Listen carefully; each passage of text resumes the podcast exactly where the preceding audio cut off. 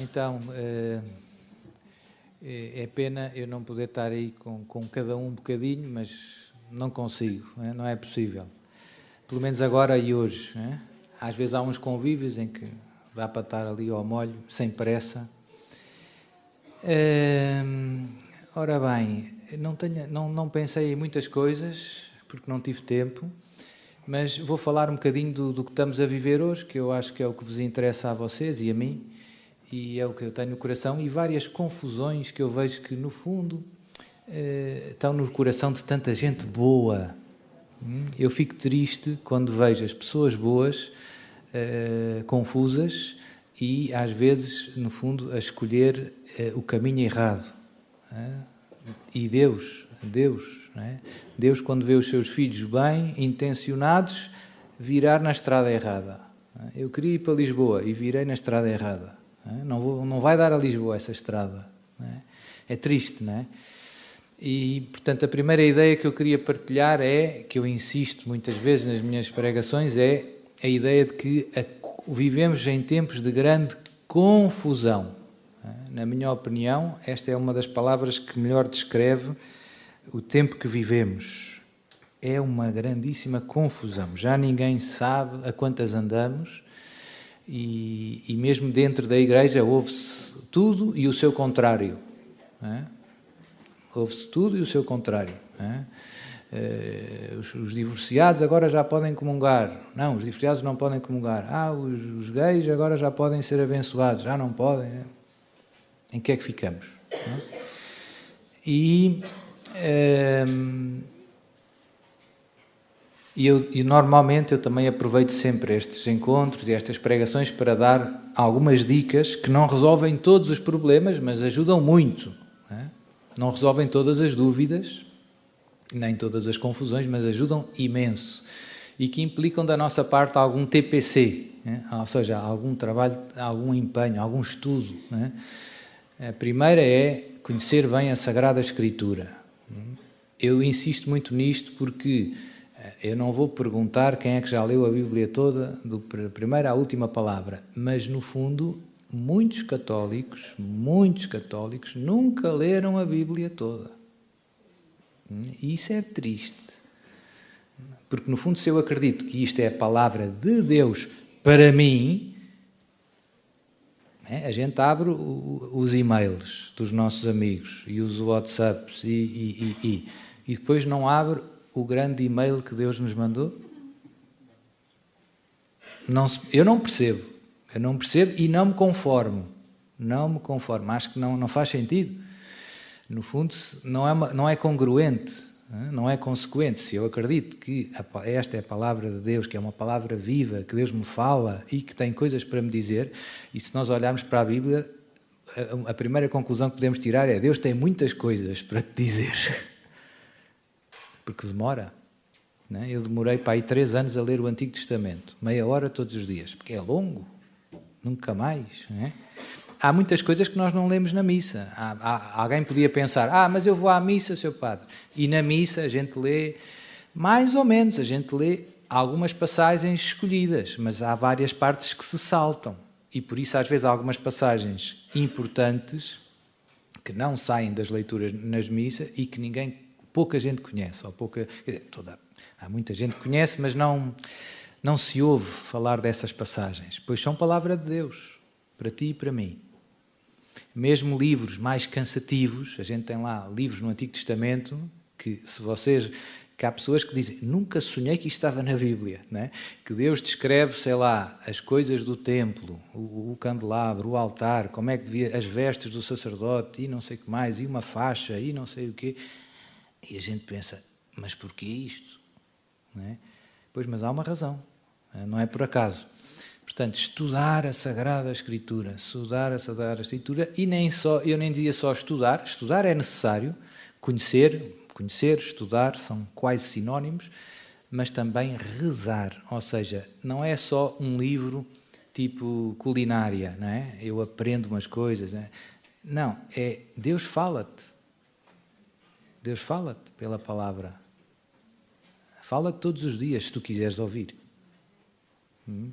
E por isso isto é muito importante a gente perceber, porque às vezes a gente vai um bocado por conta própria. Fazemos muitas orações, eh, falamos muito com Deus, mas ouvimos pouco Deus. Hum? E às vezes andamos a amarrar na direção errada, como eu dizia. Fala menos e ouve mais. E isto também vale com os outros. A gente às vezes com os outros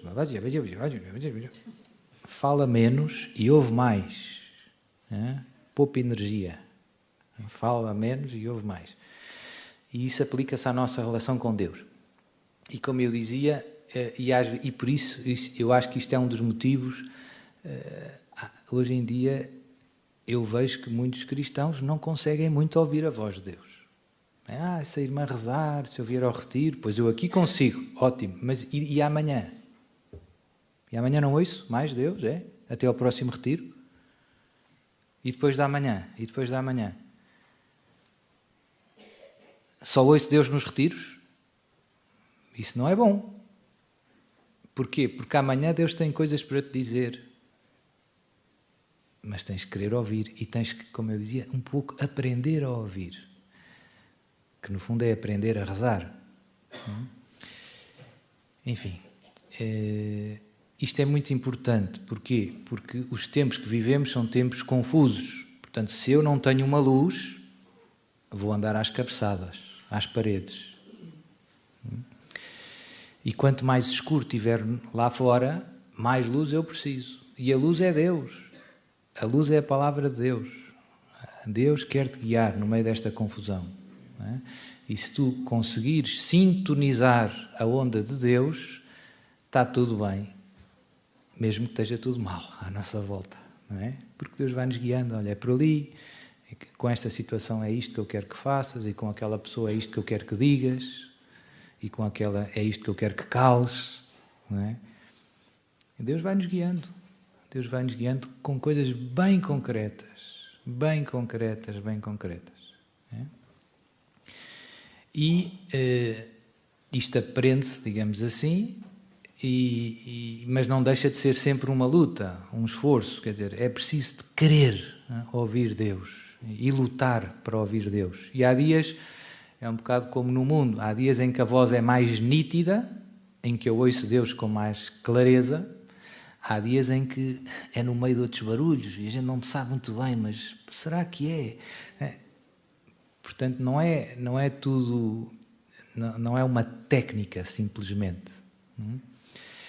Pronto, mas isto é decisivo. Um cristão que não consegue ouvir Deus, digamos assim, está feito ao bife. é uma chatice. Né? E, sobretudo, no contexto em que vivemos, em que a confusão é grande, ainda pior. Então, uh, outra das coisas que eu insisto muito, depois nas Bíblias, é, oh, seu padre, qual é a Bíblia que gosta mais? Eu diria que para rezar, para rezar, como, ou para ler simplesmente a Bíblia, uh, uh, conhecer o texto, a tradução. Cá em Portugal há uma tradução, digamos assim, corrigida, corrigida no sentido com o português de Portugal, da Bíblia Ave Maria do Brasil, que, na minha opinião, é uma boa tradução ainda hoje. É uma boa tradução que é a da difusora bíblica. Não, não é da difusora bíblica, é da. Uh, do Cucujens, Missionários da Boa Nova, não sei. É Cucujens, pronto, a editora de Cucujens é das mais baratas, custa 10 euros ou assim. E tem poucas notas de pé de página, tem o texto, a letra grande e basicamente só tem, só tem o texto da Bíblia. Isso também eu gosto. Quando é preciso rezar, não é preciso cá mais coisas. Pronto, mas obviamente que há, pois há muitas dúvidas sobre tudo isto que eu estava a dizer. Se eu estiver nos livros do Antigo Testamento, aquilo às tantas, há lá passagens que eu fico confuso, não percebo o que é que diz o texto, o que é que é o, sei lá, não é? o humeral. É? O que é que é o humeral, Senhor Padre? Pois, há muitas Bíblias que explicam. É? Para o estudo assim mais profundo, para quem quer conhecer melhor tudo o que está à volta do mundo bíblico. Eu gosto mais da Bíblia de Jerusalém, porque no fundo é uma espécie de dicionário bíblico dentro da Bíblia. É a Bíblia e um dicionário bíblico lá metido e um, um comentário exegético, que é o nome técnico, também de boa qualidade. Hum? Pronto, eh, isto é já uma sugestão. Depois, ainda há outra que, para rezar, por exemplo, as leituras do domingo, eu queria preparar o homi, a homilia, vocês não têm que preparar, mas eu queria meditar no Evangelho deste domingo, Sr. Padre, mas com calma. Há muitas coisas boas na internet, aí é que eu, para rezar, no fundo, a que eu gosto mais é a chamada Bíblia de Navarra, da Universidade de Navarra de Espanha, Pamplona, porque tem uns comentários a cada texto muito longos ou seja, naquela passagem que Jesus diz: eh, quando o filho do homem voltar, encontrará acaso fé sobre a terra, pois aí tem um grande comentário, e os comentários que tem são sobretudo de autores espirituais, ou seja, dos padres da Igreja, eh, Santa Teresa d'Ávila, São João da Cruz, São Luís Maria Grignon de Montfort, Santa Teresinha do Menino Jesus e também Catecismo da Igreja Católica, etc. Portanto, comentários longos de magistério da Igreja e autores mestres da, na vida espiritual. Portanto, isso é útil para a oração pessoal, na minha opinião. É? Pois cada um faz como quiser. Mas não é preciso complicar muito. É? É, a gente tem exemplos de tantos santos que, que levavam consigo, nem sequer levavam a Bíblia toda, levavam só as cartas de São Paulo, por exemplo. É? Ou, sei lá, eh, havia santos que tinham as suas Obviamente hoje para nós é fácil porque temos Bíblias pequeninas com um papel fininho, mas há, há 200 anos ou 300 não era assim, eh, não era assim tão simples.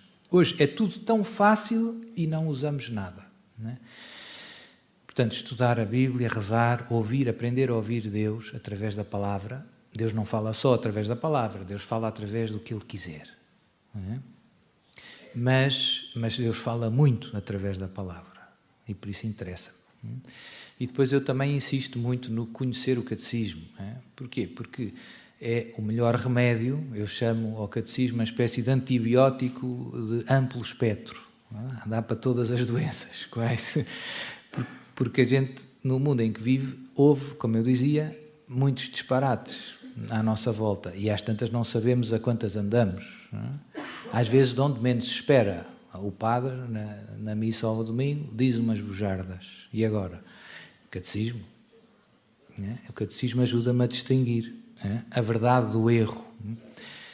É, temos que estar, no fundo, todos estamos naturalmente, mas temos que querer com muita vontade conhecer a verdade e não nos contentarmos com, com opiniões incertas. Ah, não sei.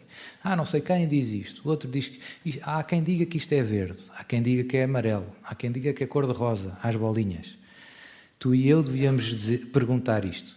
Eu quero saber com certeza isto de que cor é que é, a quantas andamos. Hum? E então há uma ajuda muito importante que Deus nos deixou. Foi os apóstolos e os seus sucessores, os bispos e os padres, participam neste ministério apostólico, que receberam de Jesus, eh, o nome técnico é um carisma de verdade. Ou seja, o carisma do Espírito Santo para ensinar a palavra de Deus com autoridade e sem erro. É? Oh, Sr. Padre, mas o senhor acabou de dizer que o padre pode se enganar. Infelizmente pode, apesar do carisma. Não é, não é digamos que o padre e o bispo eh, não são 24 eh, horas por dia infalíveis, mas em algumas circunstâncias gozam de um carisma da infalibilidade. E isso é interessante para quem está a procurar a verdade, para quem quer ter a certeza se isto é branco, é verde, é amarelo ou azul. A quantas andamos? Jesus disse, não é? Quem vos ouve, a mim me ouve. É forte esta frase. E Jesus não faz promessas vãs. Hum? Portanto, os apóstolos eh, e depois a Igreja foi, foi meditando nestas verdades e depois foi formulando cada vez de uma maneira mais clara e basicamente, ou seja, aquilo que os bispos ensinam com autoridade, ou que sempre todos ensinaram, ou que o Papa, o Papa isoladamente goza deste carisma em determinadas circunstâncias. Quando solenemente, não sei quê, profeta um novo dogma. Sim, pode. Qual é que foi a última vez? Pio XII. em 1950 e qualquer coisa, o dogma da Assunção. O Catecismo da Igreja Católica sintetiza, de uma maneira muito organizada e breve, o que aconteceu nestes dois mil anos, em termos de ensinamento eclesial. Estão a perceber? Portanto, é muito útil para quem quer saber distinguir a verdade do erro. É. Ah, mas há lá algumas coisas que não são dogma de fé. É verdade, mas não deixam de ser sérias candidatas a dogma de fé.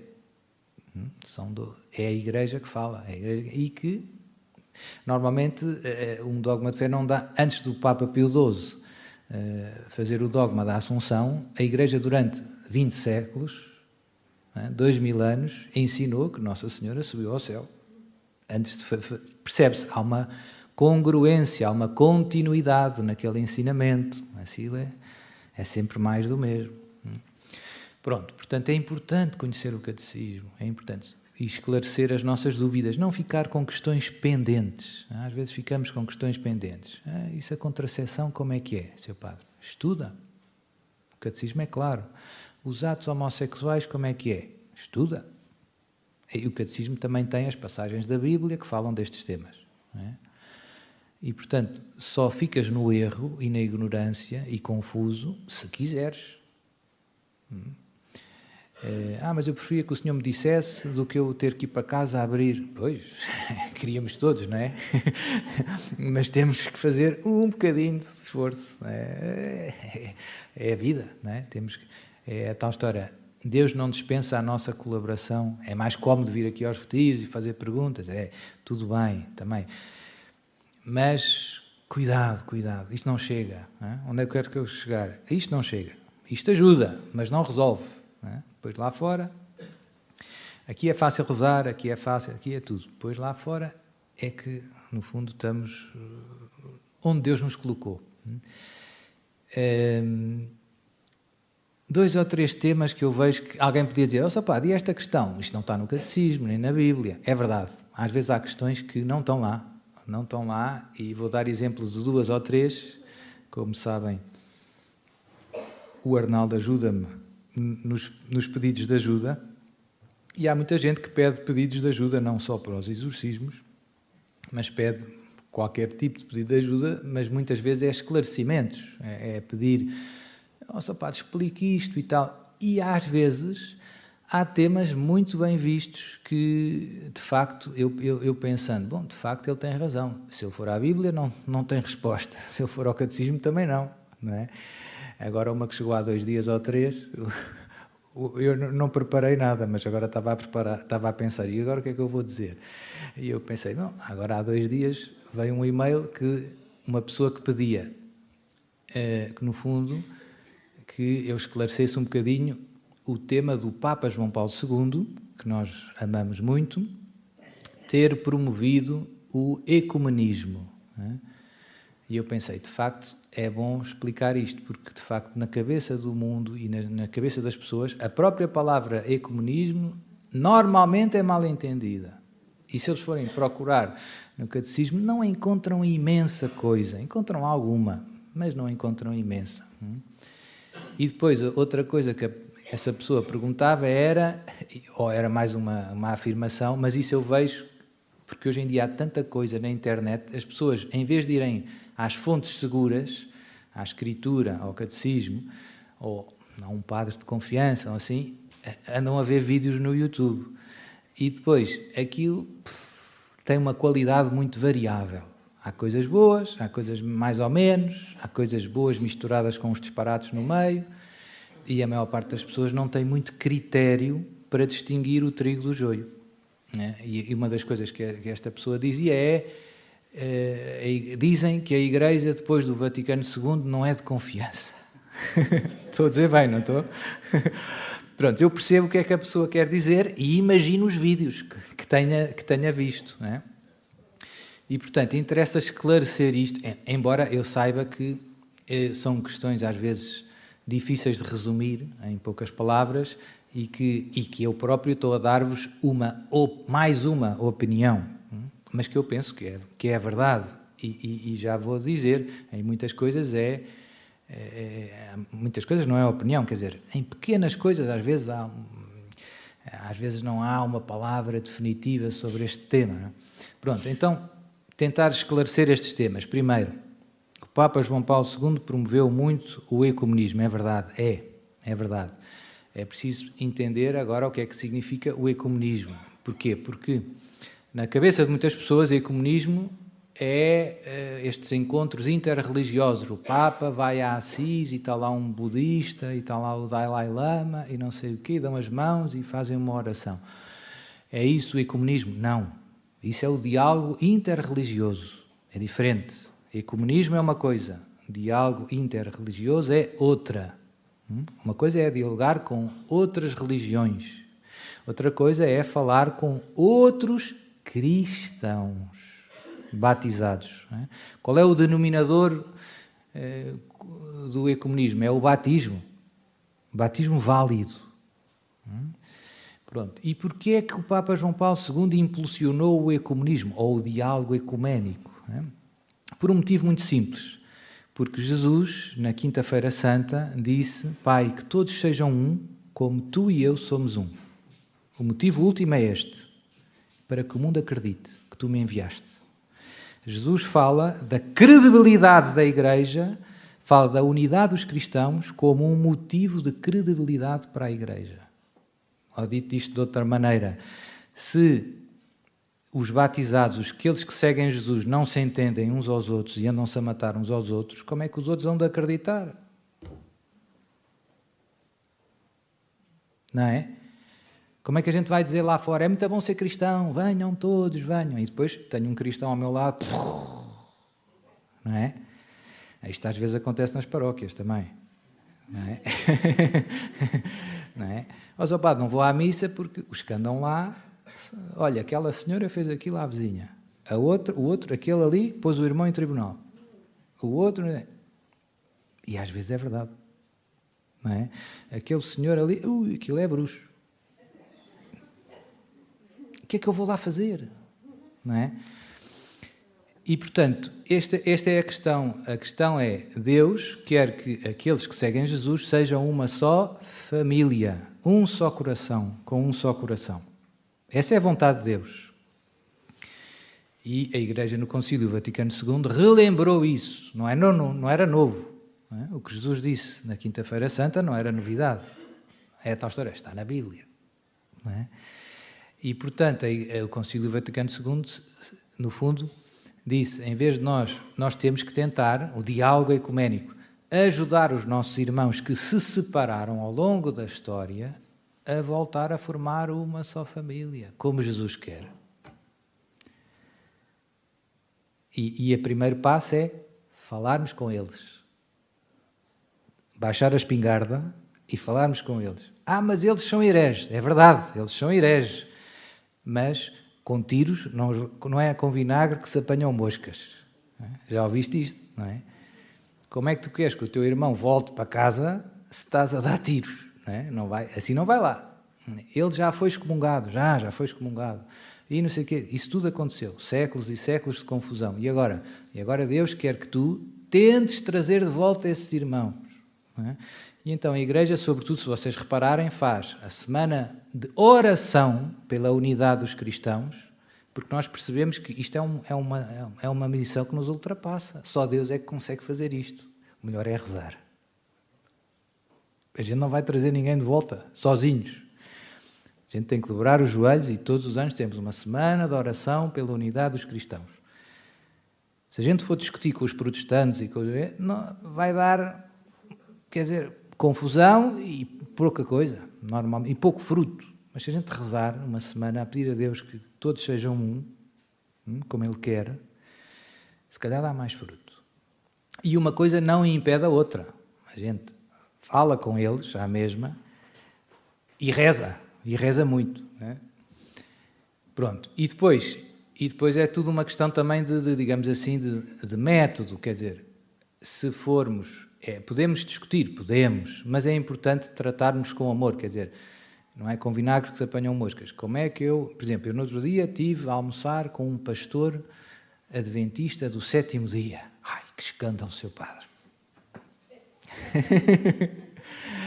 e ele fez-me ótimas perguntas. E eu também lhe fiz algumas. Não é?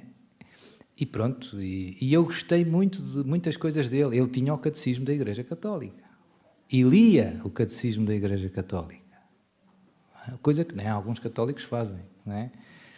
E depois fazia-me perguntas bem concretas. Mas nesta passagem, São Paulo diz isto e tal. E como é que vocês católicos isso? E eu explicava e tal. E eu também lhe fazia perguntas. É? Também picava um bocadinho. Mas cordialmente somos, estimamos-nos uns aos outros. Uh, Porquê é que eu gasto tempo com isto? Primeiro, porque eu acho que Deus gostava... Eu tenho esperança que a força da verdade toque o coração dele e que ele volte e tem acontecido, graças a Deus, tem havido muitas pessoas que procuram com honestidade a verdade que se tornam católicos. Esta semana passada houve um famoso protestante dos Estados Unidos, agora não sei o nome, está nas redes sociais, é a notícia do momento. Lá nos Estados Unidos há um famoso protestante que tem um canal no YouTube com milhões de não sei o quê, que fez um anúncio bombástico. Vai receber o crisma, vai se converter à Igreja Católica, converteu-se, e vai receber o crisma daqui a umas semanas. É? Pronto.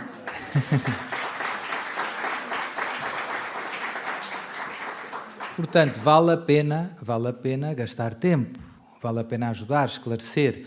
Há uma das coisas que se vê muito clara quando, quando no diálogo ecuménico é que é muito importante que todos temos alguns prejuízos, alguns preconceitos, ou seja, a imagem que nós temos às vezes, das convicções dos outros, não corresponde muito bem à verdade, às vezes.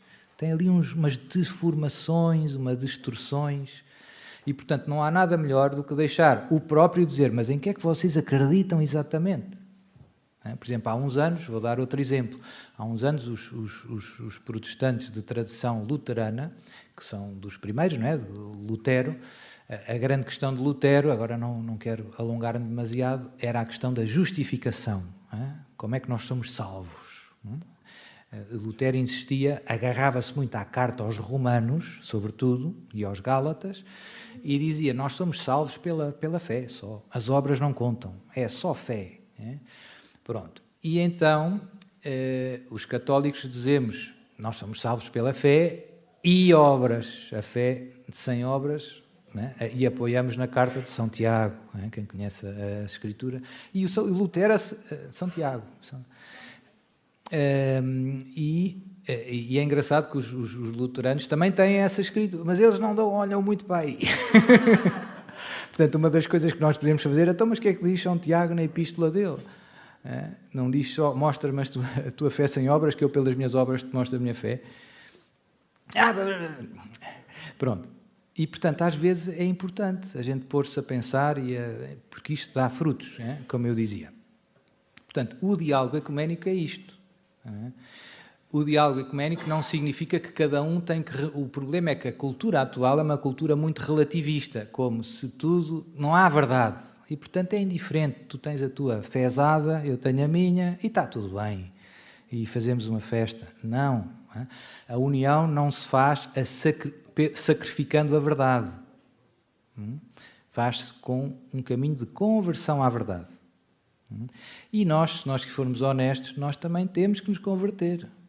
É, a gente acha é fácil apontar o dedo para os outros. Nós também às vezes fazemos coisas menos bem feitas. É?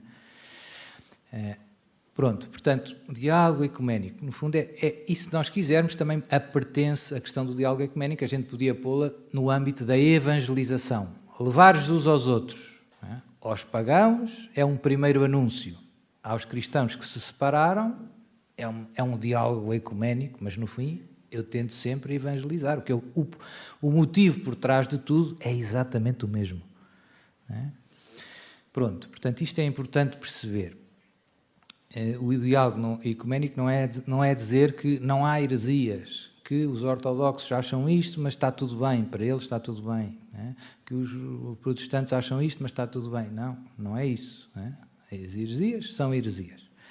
É, mas tentar ouvi-los, o que é que vocês acham sobre isto e isto. E, por exemplo, como eu dizia, há uns anos houve umas comissões de teólogos, digamos, grandes especialistas sobre o tema da justificação, ou seja, de como é que somos salvos.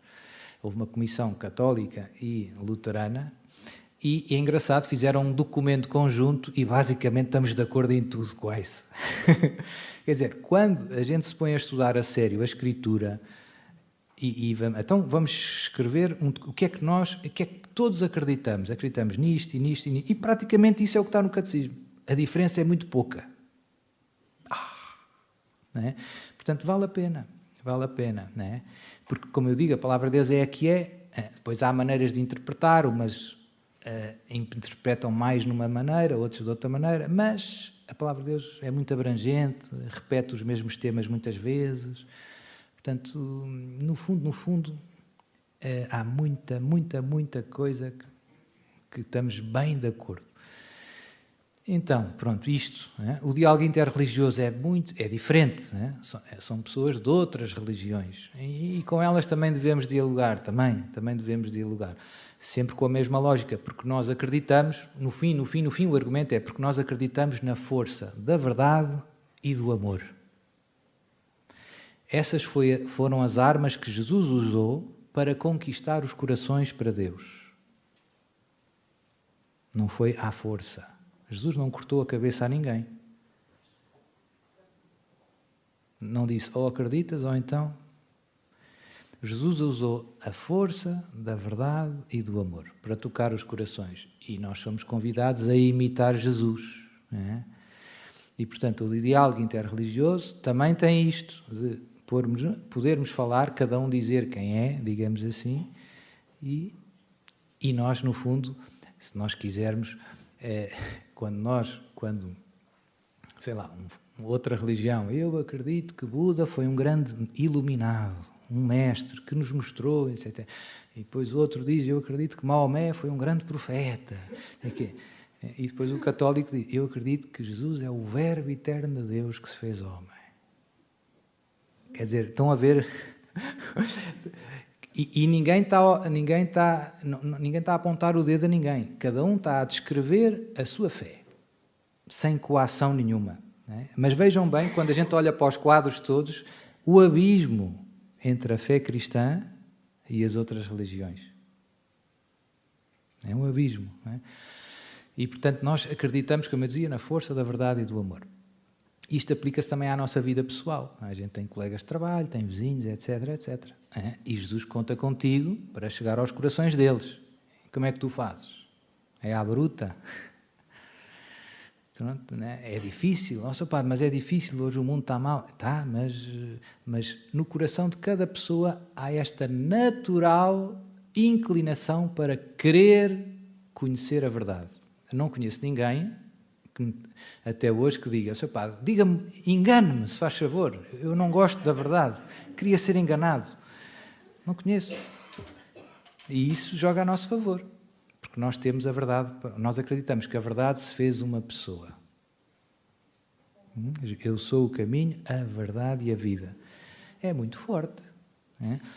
É, e, e, pronto, portanto, isto, estas consequências, aquilo que o Papa João Paulo II faz e, e os Papas fizeram, e, e a Igreja sempre fez, de, no fundo, tentar atrair a todos a bem, tem a sua fonte última em Jesus e, esta, e, e tem estes pressupostos. As pessoas procuram a verdade é? e procuram o amor também. Às vezes vai lá primeiro pelo amor. As pessoas sentem-se amadas com um amor gratuito e esse amor gratuito é Deus. E percebem, isto aqui vai para além dos homens. Isto é qualquer coisa de divino. Anda aqui Deus metido. É? Por exemplo, alguém que venha aqui ao retiro. Pode não perceber nada, com é de fora. Mas depois alguém encontra alguém no bar que lhe oferece uma Coca-Cola. E depois não sei o quê. Ah, faz favor, sente-se aqui. E ele, pá, ninguém vive assim. É? Eu, como, eu, eu já contei uma vez, há várias histórias, não é? Mas eh, uma vez eu gosto muito desta história, porque é, é isso, é a força a força do amor de Deus é das coisas que mais desarmam os corações. Uma vez, um, um, casal italiano, a senhora foi roubada. Tinha um fio de ouro, veio um ladrão, roubou o fio, em Itália, e eh, pronto, eles foram denunciar à polícia e eh, a polícia, passado uns tempos, perguntou-lhes para eles virem ver Se era este fio, era este fio, apareceu o fio. E o ladrão foi apanhado, já tinha feito outros assaltos, foi preso. E eles eram um casal cristão, católico, até do renovamento carismático. E então, nas orações deles, eles diziam, eles começaram a, a perguntar a Deus porquê daquilo tudo. E Deus disse-lhes que queria que eles ajudassem aquele jovem.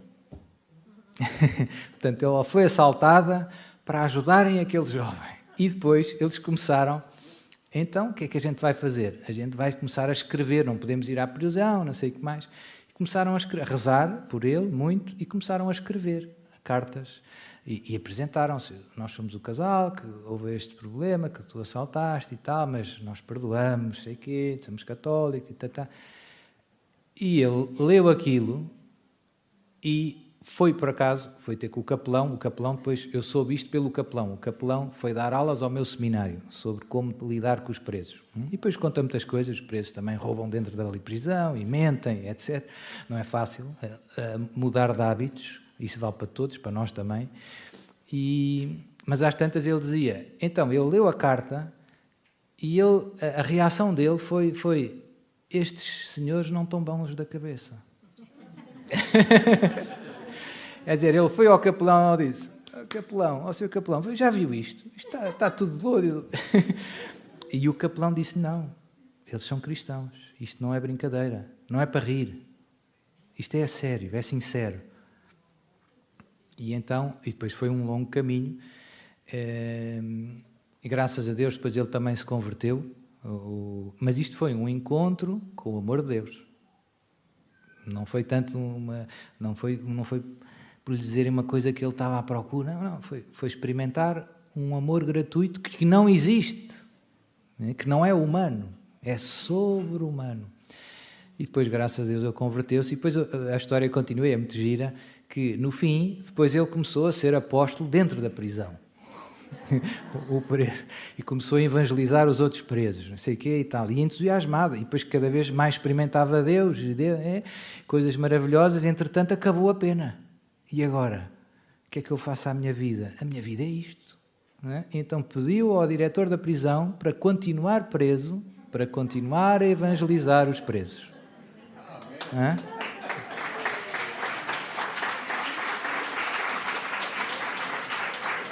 Portanto, nós acreditamos na força da verdade e do amor. Não, é? não esqueçam isto. Estas são as armas, não há outras. Não é? A gente reza, são expressões, são expressões de amor. A gente ajuda, a gente corrige, a gente faz pregações, são tudo manifestações do amor e, da verdade. Que no, fundo, no fim, no fim são Deus. É? João diz: Deus é amor. É mesmo? É mesmo. Também podíamos dizer: Deus é verdade. É? Jesus diz: Sim, eu sou a verdade. É mesmo.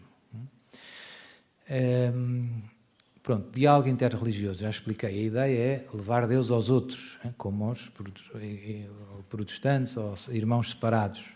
Ah, mas há questões, há questões, mas rezamos, falamos, rezamos e temos que ter paciência, como Deus tem contigo e comigo. Não é? A gente às vezes não muda numa tarde. Deus dá-te uma vida. Deus dá-te uma vida para o conheceres e amares. E a gente às vezes queria que os outros mudassem já. Tens que ouvir, tens que ouvir, tens que ouvir, casmurro! a gente às vezes não vai lá assim, é preciso dar tempo. É, uma vez um padre disse uma frase que me ajudou. Padre Duarte, não deu o xarope todo numa tarde. É, isto vale muito para as mães. É, a gente tem que trincar a língua, tem que segurar, tem que segurar. Senão, se, a gente exagera no xarope, mata o doente com o remédio. Não é? é? é? Mas é que é mais forte que nós. Eu sei, eu sei. O amor de Deus põe no nosso coração uma espécie de ânsia. A gente quer que os outros experimentem rápido o que nós experimentamos. Isso é normal. É. Mas a gente tem que se travar um bocadinho, porque senão espanta a caça. Ou seja, os teus colegas de trabalho, depois às tantas, é pá, lá vem este, é? ui, lá vem este, não é? E depois começam a brincar, olha, lá vem o padre, não sei o quê. Porquê? Porque já a coisa ficou desconfortável e sem querer é difícil controlar a alegria que a gente tem dentro e a experiência que fez de Deus. É difícil, eu sei. Eu também cometo estes erros. É? Mas, mas com o tempo vou aprendendo, não é? vou vendo, pronto, temos que nos controlar, calma, finge que está tudo normal. Vamos começar a falar do Benfica. então, está tudo bem, o jogo e tal. Olha, sei que, epá, vi este vídeo e isto mexeu comigo. Epá, sei que, epá, manda-me. Ótimo, isso era o que eu queria ouvir. Isso era o que eu queria ouvir. Dá-me o teu WhatsApp. Aí vai, bumba. Só um. Pois a, a tentação é mandar três. Não, é? não, só um, só um. E depois esperar, como quem vai à pesca. Esperar, esperar, esperar. Ah, mas não acontece nada. Espera, espera. E eu às vezes, hoje em dia, ou às vezes eu rezo para que Deus faça surgir a ocasião propícia para pôr a semente. Hum? Porque se não fizer esta oração, a tentação é eu é que escolho. Né? Eu empurro, eu empurro, é? eu causo o acontecimento. E isso, como eu dizia, sem querer, nós espantamos a caça. Os corações fecham-se. E quando os corações se fecham e põem à defesa, pronto, já vai dar um trabalhão. Hum, já, Deus vai ter que, se calhar, escolher outra pessoa para chegar àquele coração. É? Portanto, temos que rezar muito, pedir a Deus que nos ajude a não atrapalhar a ação do Espírito Santo. É? Porque, como eu dizia, com as melhores intenções, a gente às vezes atropela um bocado os outros. Portanto, as nossas grandes armas são a verdade e o amor, e eu agora acrescento mais uma, e a paciência. Oh, seu Padre, essa palavra. Pois é, não há volta a dar. É, temos que ter paciência com os outros, e como eu dizia, se nós repararmos, é o que Deus fez connosco. Deus teve muita paciência contigo e comigo. Não é? Nós não estávamos, alguns de nós, é? outros graças a Deus, mas nós não estávamos muito nem aí. Estávamos noutra. É? E Deus, com muito jeitinho, não foi numa tarde, é? com muito jeitinho, foi, foi, pôs o isco, esperou que o peixe mordesse, puxou um bocadinho, depois deu folga ao peixe daqui, depois puxou outra vez, depois deu folga. E hoje estás aqui. E eu também. Graças a Deus. É? Portanto, temos que imitar este estilo de Deus, este método de Deus. Hum? E eu tento ajudar muitas pessoas também, não é só nos exorcismos, é, acaba por vir. É tudo, não é? é? é? todas as pessoas que vêm à minha procura, nas paróquias, onde, onde seja onde for, e é isto. É? E, e eu tento, com o passar dos anos, ir aprendendo este. É preciso respeitar, ter paciência, cada um tem o seu ritmo, e cada um tem a sua vontade, um é. Mas é muito importante imitarmos Deus, no fundo, é imitar o pai do filho pródigo. O pai estava à espera do filho, pronto para o abraçar. Quanto tempo é que durou a viagem do filho? Quanto tempo é que ele demorou a gastar a herança, a metade da herança? Não sei, não diz lá. Deve ter demorado um bocadinho, porque pelos vistos o pai era rico, não é? até ele passar fome deve ter demorado um bocadinho. E portanto é isso, né? é isso, é este saber esperar e estar ali. E neste caso, às vezes, é acompanhar. Para os pais custa mais porque estamos muito perto. A gente está a ver o filho a fazer os disparados todos. Epá, mas seu pai não aguento mais. Não aguento mais. O que é que eu hei de fazer ao meu filho? É preciso um exorcismo. é preciso paciência. Basicamente é isso, né? E eu às vezes brinco. Eh, digo, né? muitas vezes, olha, trinca a língua, não diga isso. E às vezes até brinco com a situação, digo assim, olha, diga ao seu filho assim, olha, ouve, João, ouve bem, estás proibido de ir à missa, ouviste? Se eu te apanho na missa, apanhas. às vezes mais vale brincar com a situação, virar a coisa do avesso, porque não vai lá com, não é, com a conversa de sempre, ah, nha, nha, nha, não vai lá, não vai lá. Né? É, mas é bom, eu também digo, é bom fazer perguntas, hum? é bom, no fundo, ajudá-los a, a, a, antecipar os, os problemas. Não é? Vais ter este problema, não é? Vais, vai-te acontecer isto no trabalho, vais ter colegas que se vão querer aproveitar. Vai. É a vida. Como é que sabe? Acontece a todos. vais bater com o carro, vais. Não é preciso ser um grande profeta para, para dizer isso. E depois ajudá-los a, a, a, que essas experiências sejam experiências que os ajudem a crescer. Este é que é o grande desafio. Eu vejo que os pais caem muito na tentação de querer impedir os filhos de esfolar os joelhos. Não, eu não queria que eles esfolassem os joelhos.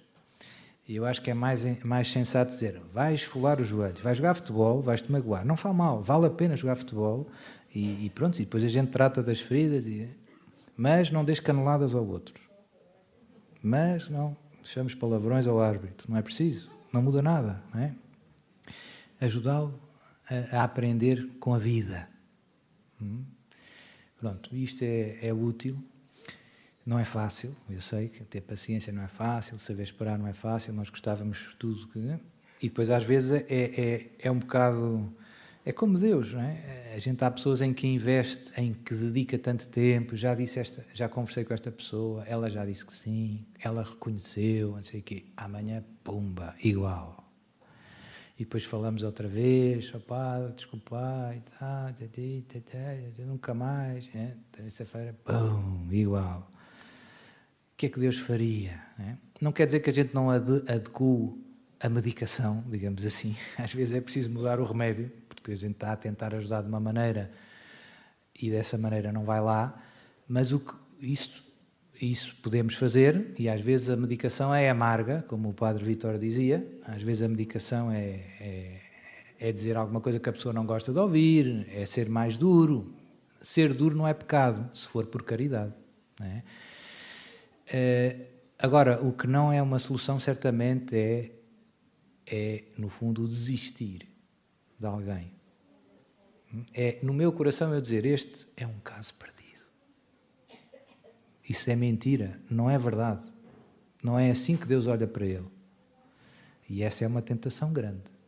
Pelo menos, sobretudo nestes casos que a gente às vezes está 3, 4, 5 anos e, e não saímos do mesmo sítio.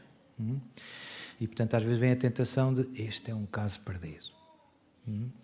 Portanto, e às vezes nós podemos fazer isto connosco. Há pessoas que eu vejo que desanimam por, nossa, pá, eu estou a lutar, não sei o quê, não sei o que mais, né? eu sou um caso perdido. Não é verdade. Não é? Portanto, cuidado, que é uma tentação perigosa. É? Que o Padre Vítor também falava do perigo do desânimo. É? Jesus dizia a Santa Faustina que o desânimo é muito perigoso. É mesmo porque é paralisante. Acabou. Deixou de haver luta. Um, eu gosto muito de repetir, e é, é, para Jesus não há casos perdidos. Agora, também temos que ser humildes. Às vezes há, há pessoas que não se querem deixar ajudar de uma maneira que nós estamos a tentar. Ajudamos de outra. Na, na, digamos assim, na pior das hipóteses, podemos sempre ajudar pela oração e pela penitência. Nossa, padre, eu cheguei à conclusão que é melhor não estar perto do meu irmão. Pronto, então se achas que é melhor não estar perto, geograficamente estás longe, mas espiritualmente vais ter que estar perto. Vais ter que rezar é, por ele e sacrificar-te por ele. Vais ter que o ter no teu coração. Embora, quando vocês estão perto geograficamente, dá faísca. Pronto, então é melhor não dar faísca. É? Não é bom para, nem, para nenhum. Não é bom para nenhum. Mas o perigo é que a gente faça isso interiormente. É?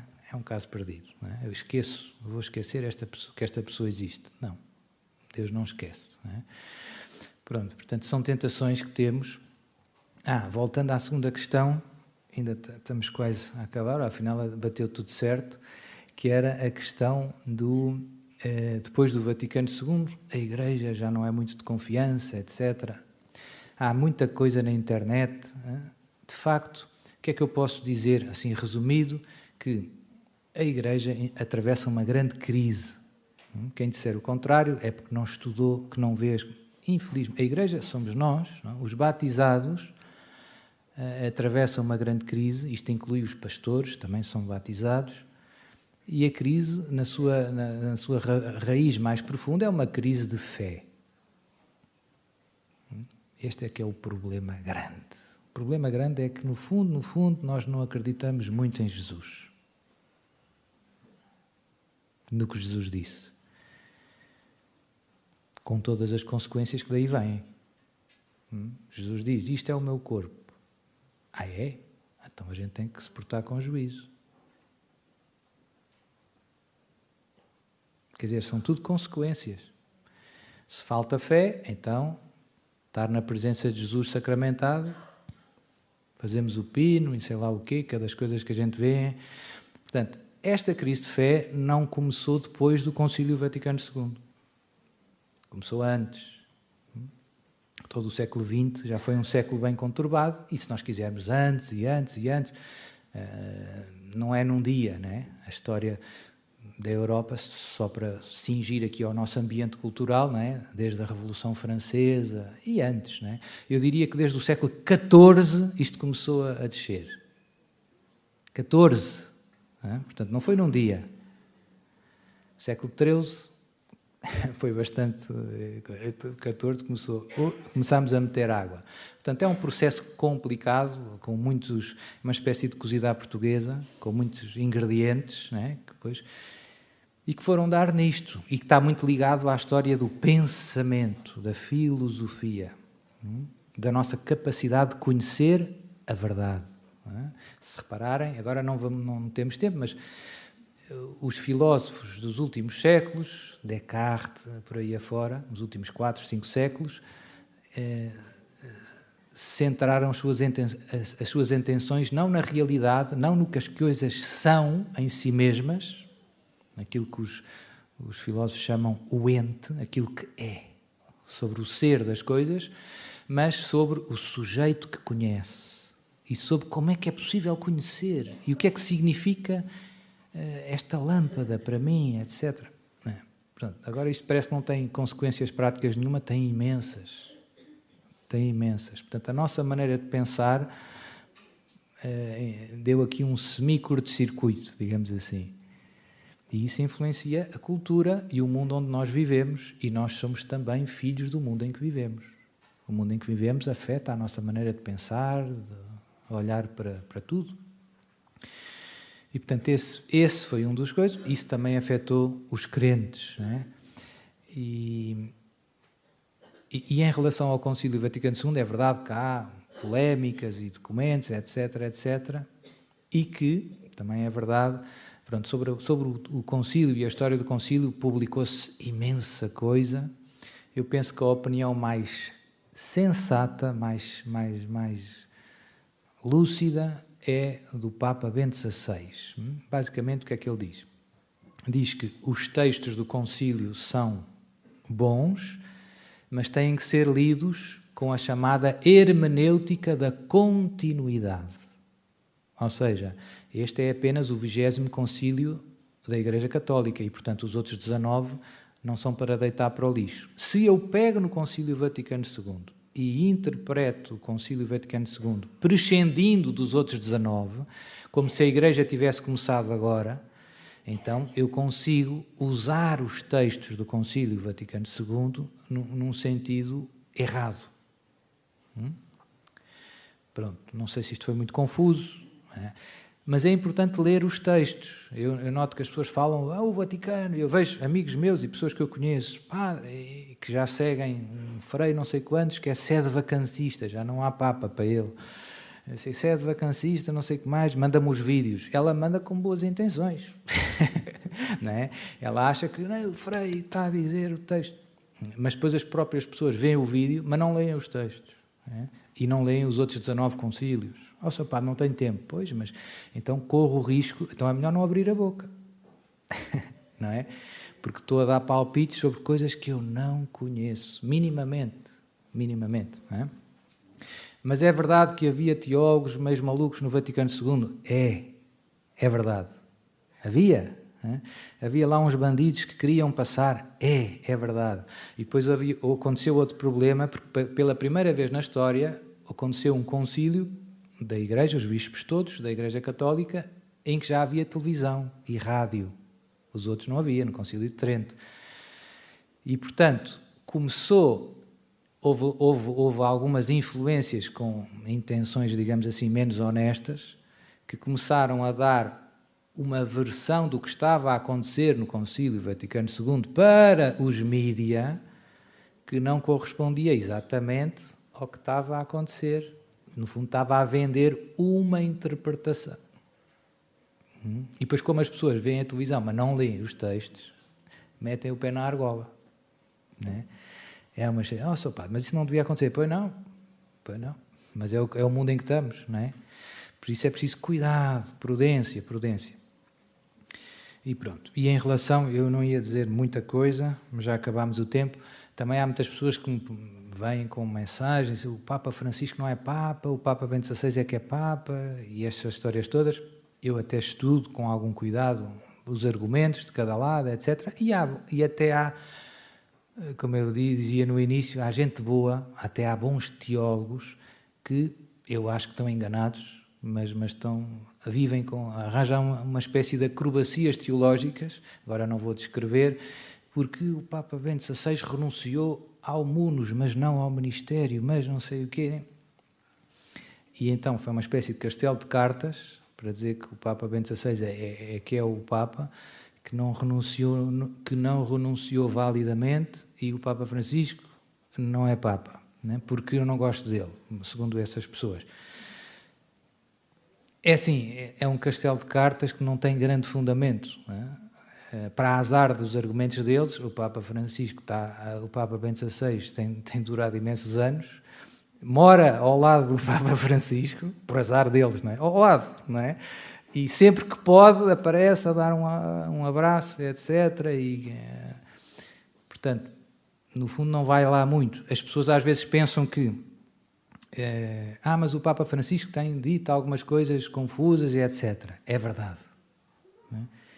E disse que não sei o quê. Pronto, nunca diz. Disse heresias. Não? Heresias é difícil apanhá-lo porque ele diz sempre coisas um bocado que dá para interpretar de muitas maneiras. Não é? é assim meio cinzento. Não é? é muito, usa muito a ambiguidade, que, na minha opinião, é um mau serviço ao povo de Deus. Porque nós somos a favor da verdade. É? Portanto, a ambiguidade não é, não é boa para quem tem a missão de confirmar os irmãos na fé, que é a missão do Papa. O seu Papa está a criticar o Papa. Estou, objetivamente estou. Acho que ele tem confundido os irmãos na fé, não tem ajudado a confirmar os irmãos na fé. Mas isso não significa que ele não seja o Papa. A Igreja está cheia de papas que foram menos bons, digamos assim, para dizer o mínimo. É? Para dizer o mínimo. Quem conhecer a história da Igreja é pá, já aconteceu de tudo. É mais outra coisa que nos ajuda muito, estudar a história da Igreja. Já, já aconteceu de tudo. Houve momentos em que a maior parte dos bispos da Igreja Católica caiu na heresia. Mais de metade do episcopado eram hereges. Oh, seu padre, século III. Heresia ariana. Sobraram poucos, poucos, e fartaram-se de apanhar na cabeça. Santo Atanásio, Santo Atanásio foi desterrado três vezes, fora da Diocese, uma vez. Depois ele voltou, continua a falar, fora da Diocese, duas vezes. Ele voltou, continua a falar, fora da Diocese. É? É? Portanto, isto para dizer, a Igreja já passou momentos muito, muito difíceis e há coisas que hoje em dia se falam nos meios de comunicação, etc. Agora os gays já vai ser, o matrimónio gay vai ser reconhecido, etc é, é, é, dá vontade de rir, é, mostra que ninguém que não conhecem a Bíblia, nem o catecismo, é impossível mudar a palavra de Deus. É impossível. Os céus e a terra passarão, mas a minha palavra não é? Portanto, é impossível. Ah, Jesus disse isto, Deus diz isto no Antigo Testamento e no Novo, não sei o quê, sobre os atos homossexuais. E eu agora vou dizer o oposto é óbvio que, é impossível, não é? Portanto, não é preciso perder muito tempo. A mesma coisa vale para os divorciados recasados e para outras coisas, não é? Não pode, por definição. É? O aborto não pode passar a ser bom amanhã. Quinto mandamento, não matarás. Não há volta a dar, não é? Portanto, infelizmente, eu acho que é perder tempo nessas discussões o que é que a gente deve fazer? Ah, mas eu, eh, eh, eu vi que era um cardeal que dizia isto. É triste. É? Como eu dizia, a confusão está em todo lado. O que é que eu devo fazer? Rezar por ele, Deus o ajude, Daqui a pouco tempo ele vai ser chamado ao juízo de Deus, a, dar contas. E Deus me ajuda a mim também. É? Pronto. É? Rezarmos. É? E depois defender a palavra de Deus. É? Como Santo Atanásio. Se me mandarem embora, pá, mandem. É? Não, não é a minha opinião. É? Que o aborto é, é, crime, não é a minha opinião. É, é, é Deus que diz. Eu sou aqui uma espécie de microfone. É? Há alguém que não gosta de ouvir o que o microfone está a transmitir, zanga-se com o microfone. A culpa não é dele, a culpa é de quem fala. É? O microfone só transmite. Tu e eu, no fundo, só somos chamados a transmitir a palavra que Deus nos revelou. Não temos que inventar nada, temos que transmitir fielmente, sem distorcer. Hum? E como eu dizia, com os tempos de confusão em que vivemos, esta missão ainda se torna mais urgente porque a confusão é grande. É? Enfim, nossa padre, mas às vezes a gente não percebe muito bem onde isto vai acabar. Pois é é uma. Eu também, também olho à volta e penso, bem, isto não está famoso, não se percebe como é que isto vai acabar. Não é? é como diz o povo, não é? O caldo já está entornado. É? A gente às vezes vê a coisa meia. É, mas onde é que a gente se tem que apoiar? Em Deus, e na sua palavra, Jesus disse: Tu és Pedro, sobre esta pedra edificarei a minha igreja e as portas do inferno. E se nós olharmos para dois mil anos de história da igreja, a igreja sempre superou todas as crises, mesmo as mais mesmo quando mais de metade dos bispos eram hereges. A gente superou isso. Portanto, Deus é Deus. Eu não tenho que fazer de Deus. Eu sou um instrumento de Deus. Deus há de arranjar uma maneira de tirar a Igreja desta crise e de que esta crise sirva para purificá-la. Agora, há coisas boas das crises. É? Quando a gente olha, quando a gente estuda, estuda a história da Igreja, o que é que acontece nas crises? Deus suscita muitos santos. Eu já dei o exemplo de Santo Atanásio, é só um exemplo. É? E hoje, o que é que a gente vê na Igreja? Também pastores corajosos, é? São poucos, são. É? Passam por doidinhos, passam. Eu também passo por doidinho, passo. É? é? e pronto, e o que é que interessa? Nada. O que interessa é o que Deus acha. É? O que interessa é salvarmos as nossas almas e levarmos o máximo de pessoas que pudermos para o céu. E portanto, isto vai se resolver e as dificuldades normalmente puxam por nós obrigam-nos a posicionar-nos e a reagirmos e a escolhermos. E isso é bom, é? se fizermos as escolhas certas, é? se lutarmos pela causa de Deus. Portanto, é isso que Deus pede a ti e a mim hoje, em 2022. É? Isto não está fácil. Não, não está fácil na tua paróquia, na minha paróquia, eh, em todo o lado. Quando dizem, oh, seu padre, eu queria comungar na boca e não me deixam. É triste. Né? Ah, é triste, eu já ouvi isso mil vezes. E agora? E agora eh, a solução que eu tenho para te dar é que dá, dá um bocadinho de trabalho, é tens que ser mais santo. a solução é essa. Tens que ser mais santo. Com a graça de Deus, e podes, né? com a graça de Deus. Portanto, que Deus nos ajude, não temos medo. Foi aqui que Deus nos quis. A gente às vezes pensa, ah, mas quem me dera, eu vou mudar de paróquia mudar de paróquia e vai ficar tudo bem. Não vai. Vais mudar de paróquia e depois vão vir outros problemas e igual. Ah, eu vou mudar de congregação. Ah, eu vou mudar de família. Não vai, não vai, não vai. Não caias nessa tentação. Uh, estás no lugar em que Deus te colocou. Hum? Pronto, abraça, diz no teu coração: Sim, Senhor, eu quero o que tu queres. Isso é o segredo da verdadeira paz. Eu quero o que tu queres. Eu quero os filhos que me deste, o marido que me deste, não sei quê, ou a mulher, ou, ah, ou o trabalho, e, e, e, e, até a falta de, de lenha, ou de, sei lá do quê, de energia. Quero o que tu queres. Hum? E pronto. E deixar-nos usar por Deus e espalharmos a verdade e o amor de Deus à nossa volta. No fundo, no fundo, resume-se a isso. Que Deus nos ajude e agora vamos para o intervalo.